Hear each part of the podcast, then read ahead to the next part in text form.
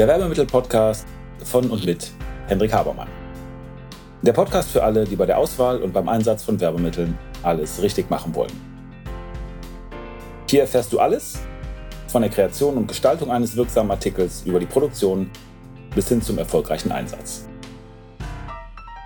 Bist du bereit? Dann stell alle deine Sinne jetzt auf Empfang. Die zwei Wege zum Produkt, darum geht es heute im Werbemittel-Podcast. Ich freue mich sehr, dass ihr da seid, Henrik Habermann. Immer noch mein Name von Habermann auf zwei. Mittlerweile sollten wir uns schon ein wenig kennen. Wir wollen heute mal gucken, wie man denn überhaupt so an sein Produkt kommen kann. Es geht jetzt nicht um Inspiration oder um Kreation, das hatten wir schon, sondern welche beiden Möglichkeiten, welche Zugriffsmöglichkeiten auf das Produkt habe ich? Und da gibt es auf der einen Seite die Sonderproduktion und da gibt es auf der einen Seite die Lagerware. Nun, bei uns in der Branche ist das ja so, dass die, die wir spezialisiert sind, euch mit entsprechenden Hapticals zu versorgen, nicht jedes Mal eine Produktion starten, denn da gibt es ein paar Nachteile, da kommen wir gleich zu, sondern auch viel an Materialien schon fertig haben, an Produkten fertig haben. Und da wird nachher einfach nur ein Logo drauf gemacht. Und das ist die sogenannte Lagerware, die zwar auch natürlich irgendwann mal produziert worden ist, aber die liegt in der Regel irgendwo in Mitteleuropa auf Lager, kann man drauf zugreifen. Und bei einer Sonderproduktion ist das was ganz anderes. Da wird das Produkt, das Haptical, wirklich von Grund auf neu produziert. Die beiden wollen wir mal ein bisschen vergleichen heute und mal die Pros und Kontras oder die Vor- und Nachteile abwägen. Nummer eins, wie sieht es mit dem Liefertermin aus? Wenn ihr schnell etwas braucht, dann ist es wesentlich besser, auf Lagerware zuzugreifen. Jetzt ist Lagerware nicht eindeutig definiert. Ein Produkt kann ja auch aus mehreren Komponenten äh, bestehen, die dann nachher zusammengesetzt werden. Zum Beispiel ein Kugelschreiber, der besteht aus einem Clip, aus einem Schaft, aus einer Feder, aus einer Mine und äh, noch ein paar anderen Dingen, vielleicht aus einem Drücker. Und der, der den Kugelschreiber produziert, der sagt vielleicht, naja, ich setze zwar den so individuell für dich zusammen, wie du das haben möchtest. Wenn du also eine spezielle Farbe im Clip oder im Schaft oder eine spezielle Kombination haben möchtest, aber die Komponenten habe ich schon produziert dann können wir im Grunde genommen auch insofern von der Lagerware sprechen, weil da nur noch ein wenig Konfektionsarbeit gemacht werden muss, aber man einen relativ schnellen Liefertermin hat, vor allen Dingen, wenn das hier in Europa beziehungsweise sogar in Deutschland produziert wenn man von Grund auf produziert, wenn man sagt, um bei dem Kugelschreiber-Beispiel äh, ähm, zu bleiben, naja, also ich habe noch nicht mal den Drücker oder noch nicht mal den Schaft von dem. Ich muss also wirklich irgendwo Granulat kaufen und dieses Granulat, da mache ich erstmal Kunststoff draus, um die Kugelschreiberhülle machen zu können. Dann dauert das wesentlich länger. Ihr könnt bei Lagerware mit einer Produktionszeit von eine Woche teilweise bis zu vier Wochen rechnen eine Woche, wenn das wirklich da ist und nur ein Logo aufgebracht werden muss, wenn überhaupt keine Konfektionsarbeit mehr ist und wenn im Grunde genommen der Weg frei ist, also die Maschinen nicht besetzt sind. Bei einer Sonderproduktion, da kann sich so eine Produktion schon mal über Monate, vier, fünf, sechs Monate hinziehen sind natürlich, natürlich verschiedene Einflussfaktoren dabei. Das äh, erste ist ja, dass man vielleicht sagt, na ja, wir wissen noch gar nicht genau, wie das Ganze aussehen soll oder wir müssen mal ein Muster produzieren. Das sind natürlich Prozesse, die vorher bedeuten. Oder ihr sagt, ich möchte jetzt also einen Schlüsselanhänger haben, der soll aber so sein, den gibt's noch gar nicht. Dann kann es keine Lagerware sein, aber muss man dann das erstmal gestalten. Das heißt, man hat Grafikarbeit, man hat die Muster, die ich gerade genannt habe, man muss Werkzeuge machen, damit man überhaupt eine spezielle Form machen kann. Also das führt immer zu Zeiten, die ähm, ja, insgesamt den Prozess verzögern können, kann also Sonderproduktion je nachdem schon mal locker vier, fünf, sechs, sieben Monate ähm, in Anspruch nehmen. Ein großer Teil, da kann auch die Frachtzeit sein, wenn wir also eine Sonderproduktion haben, die in China stattfindet. Da kommt ganz viel aus äh, unserer Branche immer noch her. Dann habe ich da auch schon mal schnell ein Schiff, was ungefähr sechs Wochen dauert, bis das hier ist, wenn ich das nicht per Luftfracht machen will, weil ich die teuren Kosten nicht eingehen möchte. Also Lieferzeit oder was Verfügbarkeit angeht, eindeutiges Plus aus meiner Sicht für die Lagerware, denn die ist ja da, das geht schnell, ich kann gucken, wie viel Bestand ist da und dann nehme ich das Zeug.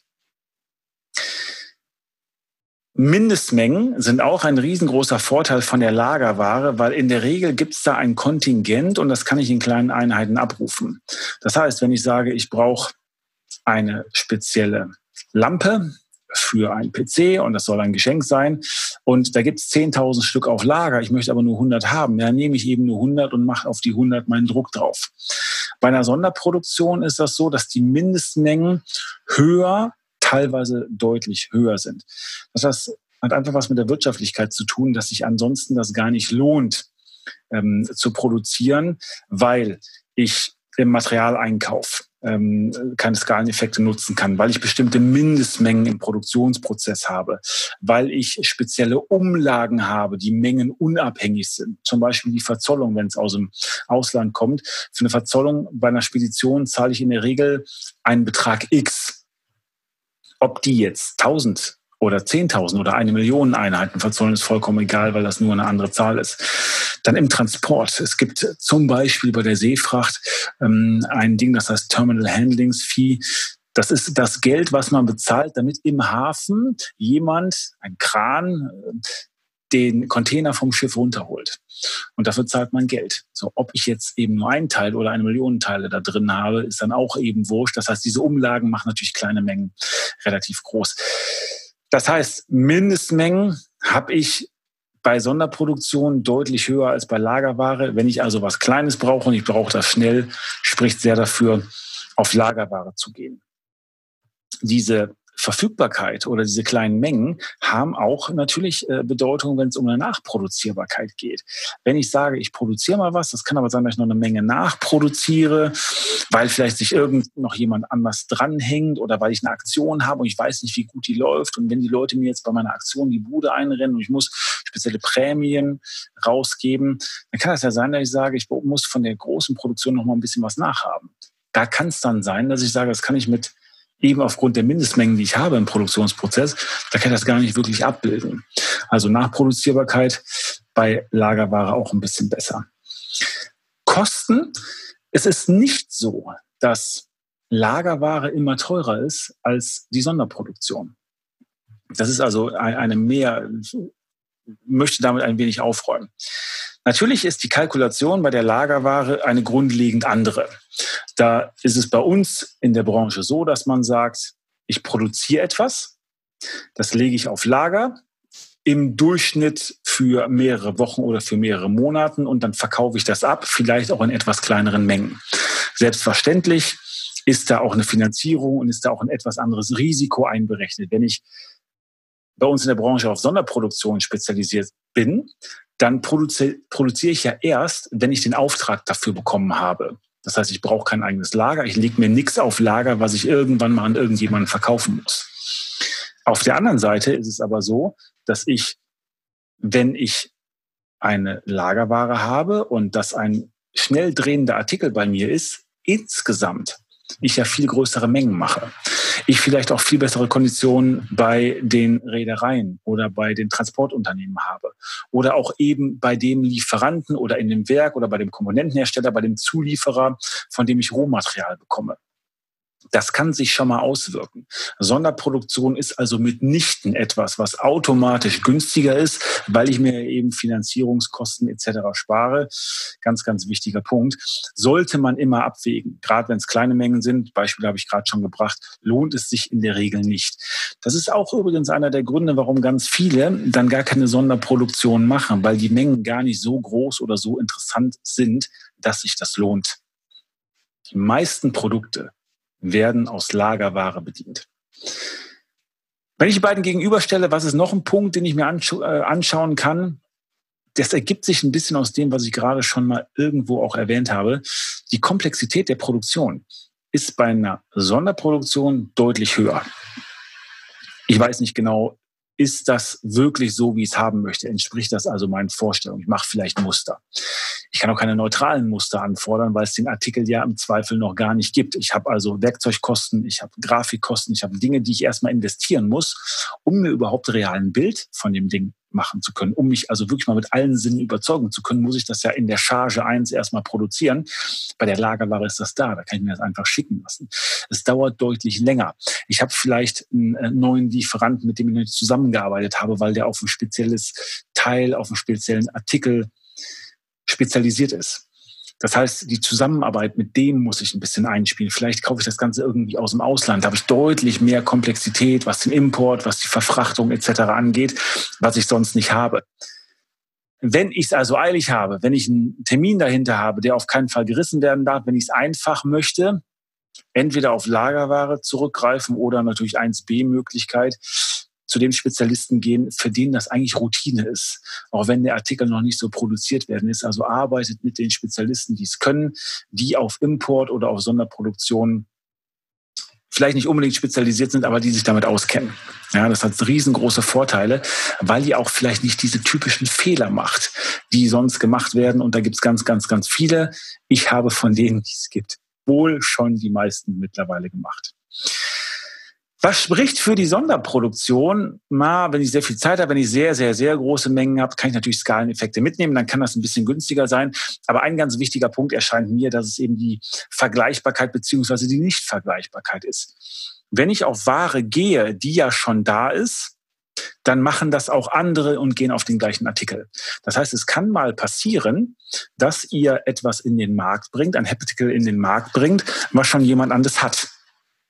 Und wenn das irgendwie ein Gimmick sein soll, was äh, sehr originell ist, und das ist aber gerade ein paar Monate vorher oder ein paar Wochen vorher auf den Markt gekommen, also blöd ist ja, wenn ihr das in Auftrag gebt und in der Zeit, in der produziert wird, kommt ähm, jemand anders damit um die Ecke und bringt das auf den Markt, dann seid ihr der Zweite und dann ist dieser gute Effekt weg. Wir hatten das einmal, dass wir einen Kugelschreiber produzieren sollten und dann kam, also war auch schon alles klar, der Auftrag war platziert, dann haben wir die Druckfreigabe erstellt, damit man sieht, wie sieht das aus und ist die Schrift in Ordnung und welche Farben drucken wir, ist die Platzierung okay, äh, ist die Größe in Ordnung und dann hieß es, nein, nein, nein, nein, nein, sofort stoppen, denn unser Konkurrent hat genau den gleichen Kugelschreiber jetzt verwendet. Da sagen die natürlich, das wollen wir nicht mehr, weil wir wollen uns natürlich irgendwie ein bisschen abheben, wir wollen was eigenes haben. Also wenn es beim Thema Individualisierbarkeit kommt, wenn ihr einen Artikel haben möchtet, möchtet den sonst keiner hat, dann ist Sonderproduktion natürlich immer super, weil dann seid ihr der Erste, der sowas produziert. Und die Individualisierbarkeit, die geht natürlich noch ein bisschen ins Detail rein. Ihr könnt zum Beispiel Farben benutzen, die exakt eurer CI-Farbe entsprechen und müsst nicht eine von den Farben auswählen, die da sind. Ihr könnt eine eigene Form machen. Ihr könnt ein eigenes Aussehen machen. Ihr könnt, wie gesagt, sogar einen eigenen Artikel machen. Oder ihr könnt euer Logo endlich mal so darstellen, wie ihr das immer schon wolltet. Denn wenn ein Artikel extra produziert wird, dann habe ich viel mehr Möglichkeiten in der Logodarstellung als nachher. Ich möchte euch ein Beispiel dazu geben. Wenn ihr ein Textil, wir machen ja sehr viel Textil, weil wir sticken ja und wir drucken ja und machen diese Transfer-Logos drauf. Und wenn ihr jetzt zu uns kommt und sagt, ich möchte jetzt an einer ganz speziellen Stelle einen Druck haben, dann kann es sein, dass wir sagen, das können wir so nicht umsetzen. Das können wir im Stick nicht umsetzen, weil wir können das Material nicht so einspannen, wie das nötig wäre. Äh, wir kommen nicht an die Stelle mit den Maschinen oder wir können das einfach nicht drucken, weil wir keine flache Stelle haben oder das Material, das Textil nicht flach legen können, damit wir das bedrucken können. Äh, schwierig ist auch teilweise, wenn etwas über Nähte gedruckt werden soll. Wenn ihr als Beispiel sagt, ich möchte ein T-Shirt haben, was komplett bedruckt ist. Das kann ich im Nachhinein nicht machen. Das kann ich nur machen, indem ich einen Stoff bedrucke, dann schneide und dann das T-Shirt draus nähe. Und das geht eben auch nur in der Sonderproduktion. Das heißt, was die Logo-Darstellung, was die Logo-Art, was auch manchmal die Logo-Größe angeht, wenn ihr da sehr, sehr, sehr individuelle Vorstellungen habt, dann ist eine Sonderproduktion besser. Es lohnt sich und es ist wichtig, die beiden Sachen wirklich abzugleichen. Und wie immer gilt, bitte ein gutes Briefing. Bitte gebt dem Partner, mit dem ihr arbeitet, alle Informationen, was euch wirklich wichtig ist, welche Rahmenbedingungen ihr habt, was ähm, geht, an Zeit zum Beispiel, an Budget und was eben nicht geht, damit man speziell in den Parameterkreis, den ihr vorgibt, entwickeln und auch Umsetzungsvorschläge machen kann. Das macht es für alle einfacher und führt natürlich auch dazu, dass ihr so schnell es eben geht, das Ergebnis habt, was euch dann auch zufriedenstellt. So viel zum Vergleich zu den beiden Wegen zum Produkt, Sonderproduktion und Lagerware. Freue mich wie immer über Feedback. Alles Gute an euch und bis zum nächsten Werbemittel-Podcast.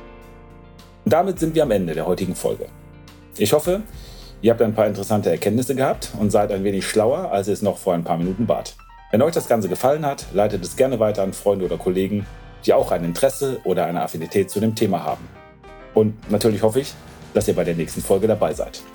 Wenn es etwas gibt, was euch interessiert, was ihr noch behandeln möchtet, wo ihr gern ein wenig intensiver reintauchen wollt, schaut bitte in die Show Notes, da sind unsere Kontaktdaten angegeben mit einer E-Mail-Adresse. Schreibt uns eine Mail und wir werden entweder, wenn das für viele Leute interessant erscheint, das in den Podcast behandeln. Ansonsten bekommt ihr von mir oder einem meiner Teammitglieder eine Mail. Also, vielen Dank. Ich freue mich auf das nächste Mal.